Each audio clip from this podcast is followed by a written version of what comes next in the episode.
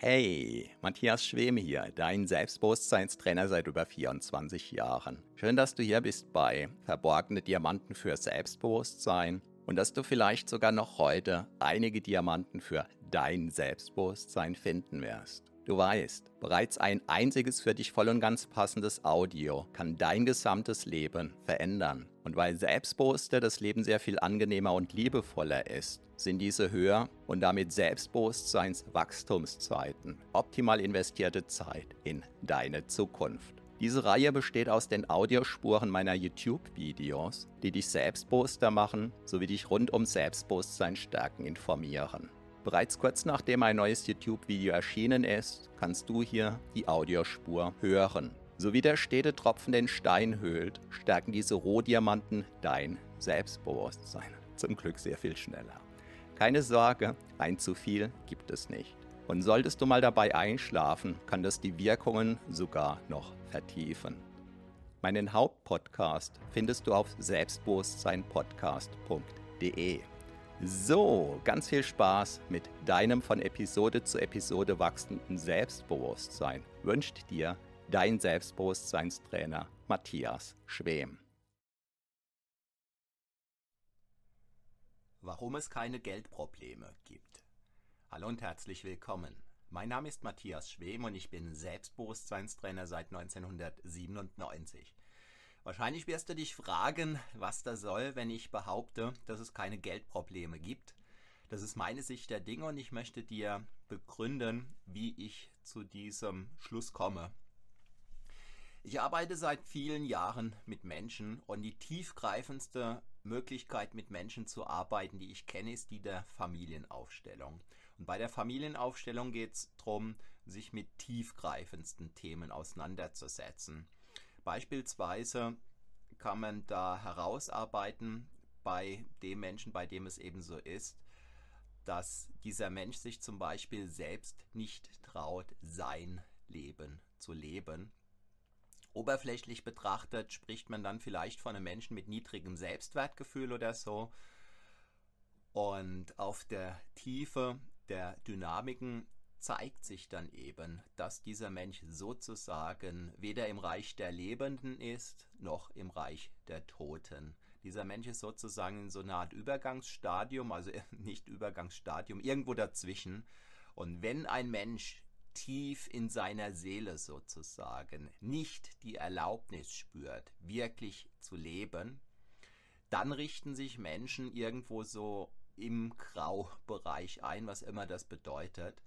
Und der eine wird vielleicht Alkohol- oder Drogenabhängig, der nächste sorgt auf einer vollkommen unbewussten Ebene dafür, dass ihm das Geld zum Beispiel durch die Finger ringt, rinnt oder dass er auf einer unbewussten Ebene dafür sorgt, dass er ständig, oberflächlich betrachtet, Geldprobleme hat und, und, und. Was ist auf der Tiefe, der, auf der Ebene der Seele, in der Tiefe der Seelenebene, was es da noch gibt. Das sind zum Beispiel übernommene Ängste, teilweise übernommene Todesängste. Das sind Menschen, die erlebt man mehr oder weniger immer gestresst, immer im Alarmzustand und sozusagen ständig auf dem Sprung. Und manche davon, ich habe einige kennengelernt, haben fälschlicherweise dann zum Beispiel die Diagnose ADS oder ADHS bekommen und mit dem einen oder anderen, mit dem ich gearbeitet habe, nicht am ADS oder ADHS, sondern an der Symptomatik und wo ich definitiv in einer Sitzung dafür äh, gesorgt habe, also ähm, mit dem Klienten daran gearbeitet habe, sodass in einer Sitzung die gesamte Symptomatik weg war und zwar dauerhaft. Ähm, ja, daraus kann ich dann eben rückschließen, dass offenbar die die Diagnose damals falsch war. Und aber ähm, so etwas ist eben häufig ja auf der Ebene der Phänomenologie, auf der Ebene der ähm, Symptomatik dann etwas, was häufig falsch verstanden wird. Ähm, ich habe deine Frage gesehen, Willi. Zum Ende von diesem Livestream gehe ich gerne drauf ein. Ich denke, dass ich noch so 10, 12 Minuten erzählen werde.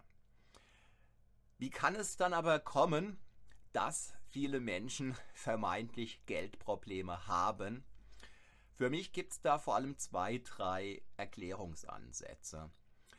Der erste ist der der sogenannten selbsterfüllenden Prophezeiung. Darunter versteht man einen Mechanismus, den, ja, den man eben auf selbsterfüllende Prophezeiung getauft hat, der darin besteht, dass Menschen die Tendenz haben, auf einer vor allem unbewussten Ebene auch Recht haben zu wollen oder Recht behalten zu wollen. Häufig auf der Basis von ja, mehr oder weniger hanebüchenen Vorannahmen. Ähm, ich gebe dir ein Beispiel, ein Erziehungsbeispiel, aber das kannst du dir dann selbst ausmalen. Die Mutter, die besorgte Mutter, die überbesorgte Mutter, um das Beispiel ein bisschen drastisch auszumalen, sieht, wie ihr Kind Geschirr in die Küche tragen will. Sagen wir, das Kind ist ein Mädchen und es strahlt, weil es der Mama helfen will. Und die Mama sagt, ach Gott, lass ja das teure Porzellan nicht fallen. Ja, und das kleine Kind bekommt jetzt das Bild eingepflanzt, Porzellan nicht fallen lassen. Und was passiert mit hoher Wahrscheinlichkeit? Das letztere Porzellan fallen lassen. Das Porzellan fällt zu Boden, ist kaputt. Und die Mutter sagt, siehst du, ich hab's genau gewusst. Und im Grunde genommen hat diese Mutter jetzt in ihr Kind einen Negativmechanismus einprogrammiert, der da stark vereinfacht lautet, lass die Finger weg vom Porzellan, sonst fällt's hin. Und wenn dieses Kind ein bisschen älter ist und diese Erfahrung ein paar Mal in Anführungszeichen machen durfte, dann weiß es, es ist zu hibbelig, also dann weiß es auch wiederum in Anführungszeichen, es ist zu hibbelig, und äh, Porzellan nimmt es am besten nicht in die Hände, sonst fällt es auf den Boden. Ein negativer Handlungsplan ist entstanden. Und jetzt ist das Problem, eine ähm, negative Handlung zu vermeiden, geht sozusagen gar nicht. Auf der Kopfebene geht's. Aber mach dir mal ein Bild davon, wie es geht, zu verhindern, dass Porzellan kaputt geht.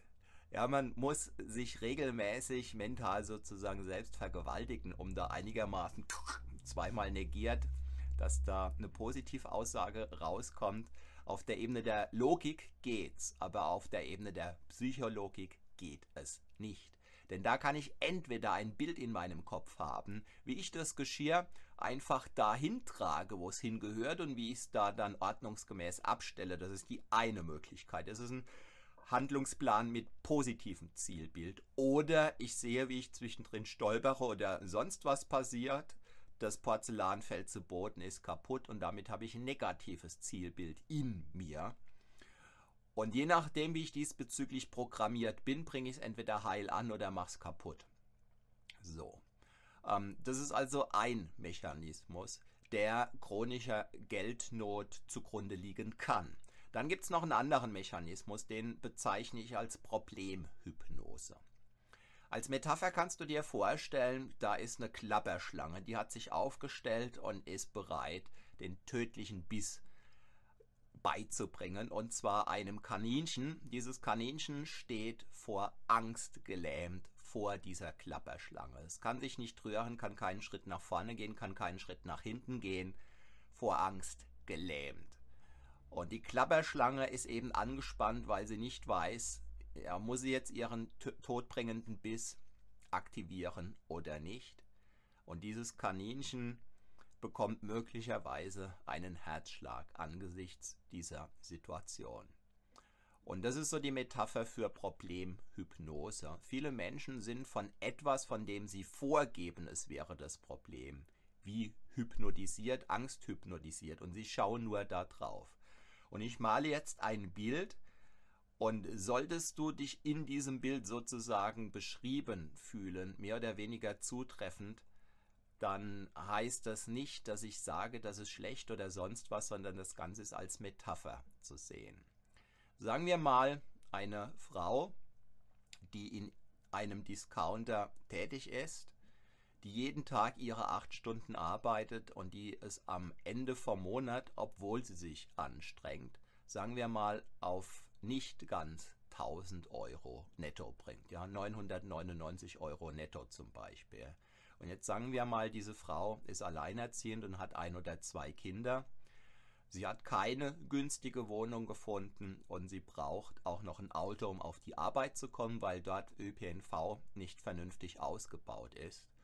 Woran muss diese Frau ständig denken? An das Geld. Aber ist das Geld tatsächlich ursächlich dafür? Natürlich, wenn man zu wenig Geld hat, hat man ein Problem. Aber ich behaupte nicht, dass zu wenige Geld ist das Problem, sondern Geld wächst nicht auf Bäumen. Die Frage ist immer, was tue ich dafür, um Geld sozusagen zu manifestieren? Was tue ich dafür, dass Geld kommt? Und in dem Moment, wo ich die Entscheidung treffe, einen 8,50 Euro Job zum Beispiel anzunehmen, entscheide ich mich implizit also ja, halb bewusst ähm, oder ja, automatisch damit einhergehend entscheide ich mich gegen den 9 Euro pro Stunde Job. Ich entscheide mich gegen den 10 Euro pro Stunde Job und so weiter und so fort. Jetzt sagen viele, naja, man muss halt nehmen, was kommt. Muss man das? Und natürlich, wenn ich den 8,50 Euro Job nicht annehme, laufe ich Gefahr dass ich arbeitslos bin und das kann natürlich ganz andere Probleme nach sich ziehen. Aber in dem Moment, wo ich den 8,50 Euro Job annehme, habe ich beschlossen, ähm, wie sagt man, fällt mir gerade, also in der Logik, in der logischen Reihenfolge, in der ähm, nach dem Ursache-Wirkungsprinzip habe ich einfach beschlossen, dass ich über eine gewisse Summe pro Monat verdienstmäßig nicht hinauskommen kann. Ja, also ungefähr 8,50 Euro mal 40 Stunden die Woche, mal, äh, ich weiß es nicht, äh, wie viel, ja, 21 Werktage pro Monat oder sowas. Und da kommt dann halt eine Bruttosumme raus, Steuer ab und so weiter. Und wenn da zum Beispiel 999 Euro rauskommt, ja, macht es dann Sinn, zu sagen, das ist mein Problem. Nach meinem ähm, Dafürhalten nicht, denn ich habe ja die Entscheidung getroffen, in diesem Beispiel 8,50 Euro pro Monat zu verdienen. Ja, ich sage nicht, es ist leicht, einen 9-Euro-Job zu finden oder einen 10-Euro-Job oder sonst was, das sage ich nicht. Ja, ich kenne dich nicht und so weiter und so fort. Was ich sagen kann, ich kenne Menschen, die verdienen 100 Euro die Stunde, die verdienen 150 Euro die Stunde und weitaus mehr. Und insofern kann ich sagen, wenn ich mich entscheide, einen 8,50 Euro Job pro Stunde anzunehmen, ja, dann ist dieses Problem kein Problem, sondern die Folge einer Entscheidung. Und wer ein bisschen rechnen kann, der kann sich ausrechnen, was dann am Ende von Monat bleibt. Einen dritten Mechanismus, ähm, den ich häufig beobachten kann, das ist, dass jemand die, diese Tatsache, also dass er zum Beispiel 999 Euro im Monat verdient, nutzt, um jammern zu können. Und damit holt sich dieser Mensch Aufmerksamkeit, negative Aufmerksamkeit. Und dadurch hat in Anführungszeichen dieser Mensch überhaupt etwas zu sagen. Und ich denke, wenn ich das so erzähle, dann ist sofort klar, es geht dann eben auch nicht um das Geld, sondern es geht um irgendwas anderes, was auch immer, was immer diesen Menschen dazu veranlasst zu glauben, dass er keine Positivaufmerksamkeit bekäme, sodass er eben auf ein Defizit aufmerksam macht, ja, und darüber jammert, wie wenig Geld er verdient. Meine Überzeugung ist, Menschen können nur im Kern die Probleme haben, die es sozusagen in der Natur gibt. Und da das Zahlungsmittel, Geld als Zahlungsmittel überhaupt erst vor ein paar hundert Jahren eingeführt wurde, ja, kann es kein Gen dafür geben oder so irgendwas. Ähm, natürlich, also Hungersnöte, das ist für mich irgendwo so die Ebene, die in einem gewissen Sinn vergleichbar sind mit Geldnot, aber nur in einem gewissen Sinn. Ja, die Geldnot, die ist aber nach meinem Verständnis der, der mini kleine Bruder der Hungersnot, weil die Hungersnot, ähm, die betrifft ganz viele und ähm, ist nicht einfach durch ein Handeln im Regelfall lösbar. Ja, ähm, das so die Hypothese Und ich weiß, dass ich damit wahrscheinlich ganz stark polarisierend wirke, dass der ein oder andere jetzt wahrscheinlich auf mich mit dem Finger zeigt nach dem Motto, naja, der hat gut reden. Ähm, um das vielleicht auch noch zu ergänzen, ich habe jahrelang unter dem Existenzminimum gelebt, unter dem Existenzminimum verdient. Ähm, auf Details möchte ich an dieser Stelle nicht drauf eingehen. Aber ich sage nicht, ähm, also ich stelle mich nicht einfach über, diese, über diesen Mindestlohn im Moment von 8,50 Euro aus der Haltung heraus, ähm, das geschieht nur anderen oder so. Ich kenne die Situation, wobei in meinem Fall war es selbst nicht verursacht, das auch, aber selbst entschieden, weil ich einfach beschlossen habe damals. Ich ziehe meinen Traumberuf durch. Ich lebe meinen Traumberuf, auch wenn ich keine Ahnung habe, wie ich davon Geld verdienen kann. Aber mir war klar, wenn der Kühlschrank lange genug leer ist und mein Magen lange genug hungrig, und dann werde ich Ideen kreieren, wie ich den Kühlschrank wieder gefüllt bekomme. Diese Phase hat einige Jahre gedauert. Und in diesen Jahren habe ich definitiv unterm Existenzminimum ja, verdient. Das dazu. Ja, wie erlebst du das, wenn ich behaupte, dass es im Kern keine Geldprobleme gibt, sondern dass es immer um etwas anderes geht? So, jetzt schaue ich mal. Ah, okay. Es sind noch einige weitere Kommentare reingekommen, auf die ich jetzt eingehe.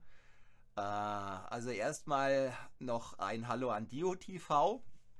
Ähm, du, äh, ich fange bei Willi an, der mir zuerst eine Frage gestellt hat. Willi fragt, wie kann ich von Dingen loslassen, zum Beispiel materielle Sachen oder sogar Freunden? Ja, ich denke, das ist eine Frage, ähm, die man nicht beantworten kann, zum, zumindest den Teil mit dem, mit dem Materiellen. Ähm, nach meinem Verständnis ist das immer eine Folge von Entscheidungen. Es hängt ganz stark mit den eigenen Werten zusammen.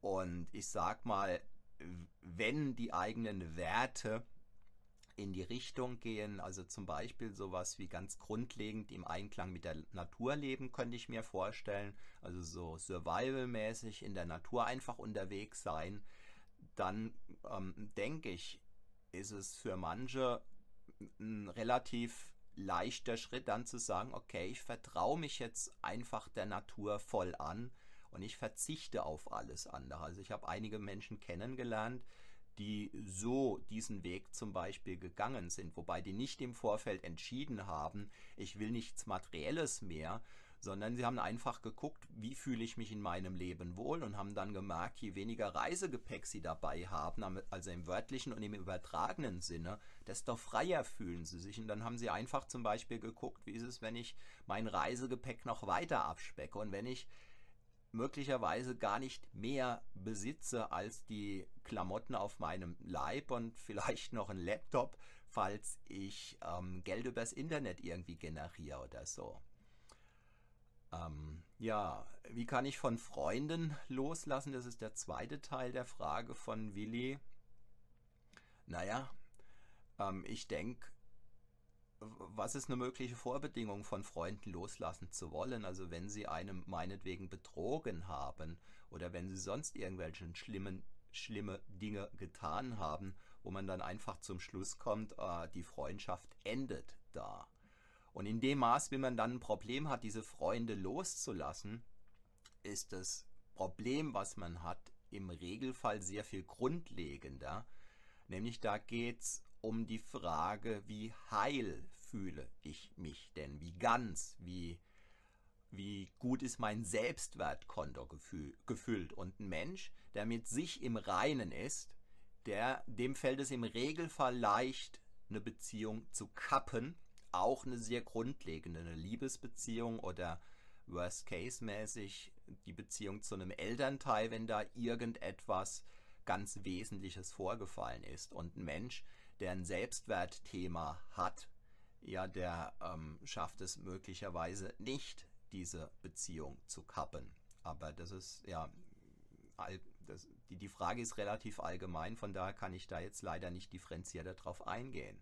Ja, und DUTV schreibt, der Mindestlohn sollte mindestens 10 Euro sein, alles andere ist menschenunwürdig. Ähm, bin ich zweigeteilter Meinung, also ja und nein. Aber das wäre vielleicht Thema von einem möglichen weiteren Livestream. Ähm, für mich stellt sich, nein, ich, ich möchte jetzt, sonst äh, erzähle ich eine halbe Stunde darüber. Also äh, ja, 8,50 Euro erlebe ich auch als zu wenig. Ähm, aber ja, kann man sich streiten. Ja, so, Willi schreibt noch, äh, bald bin ich an meinem Abschluss, habe aber Angst vor der Abschlussprüfung. Wie kann ich mit dieser Angst umgehen? ja, ich habe eine Selbsthypnose gemacht. Das Geheimnis des erfolgreichen Lernens und da ist auch eine Selbsthypnose gegen Prüfungsangst dabei. Ja, das ist eine mögliche Kurzantwort.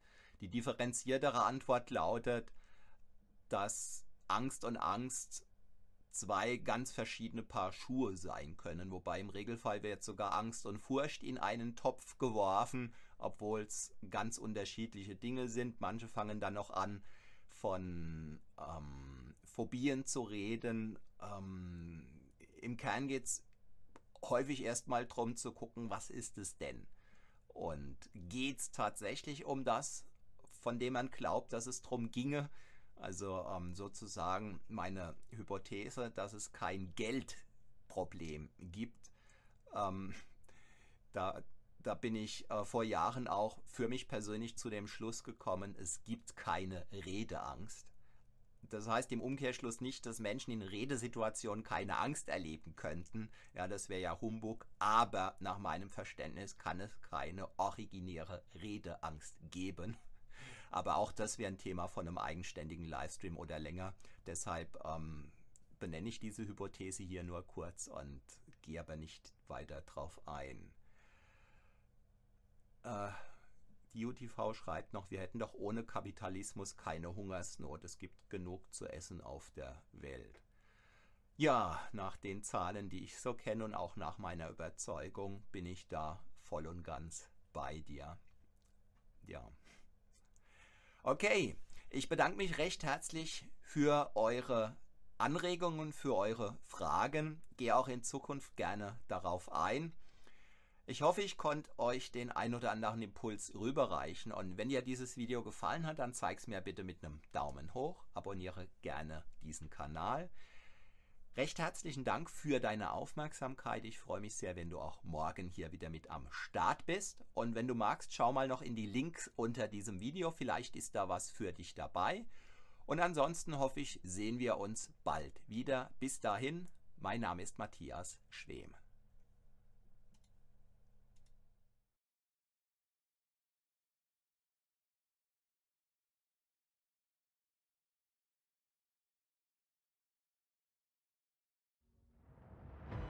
Vielen Dank für deine Aufmerksamkeit. Das war eine Folge von Verborgene Diamanten für Selbstbewusstsein mit Matthias Schwem, dem Pionier in Sachen Selbstbewusstsein stärken seit über 24 Jahren. Abonniere auch meinen Hauptpodcast jetzt gleich auf selbstbewusstseinpodcast.de. Denn je stärker dein Selbstbewusstsein, desto stärker und erfüllter ist dein Leben. Selbstbewusstseinpodcast.de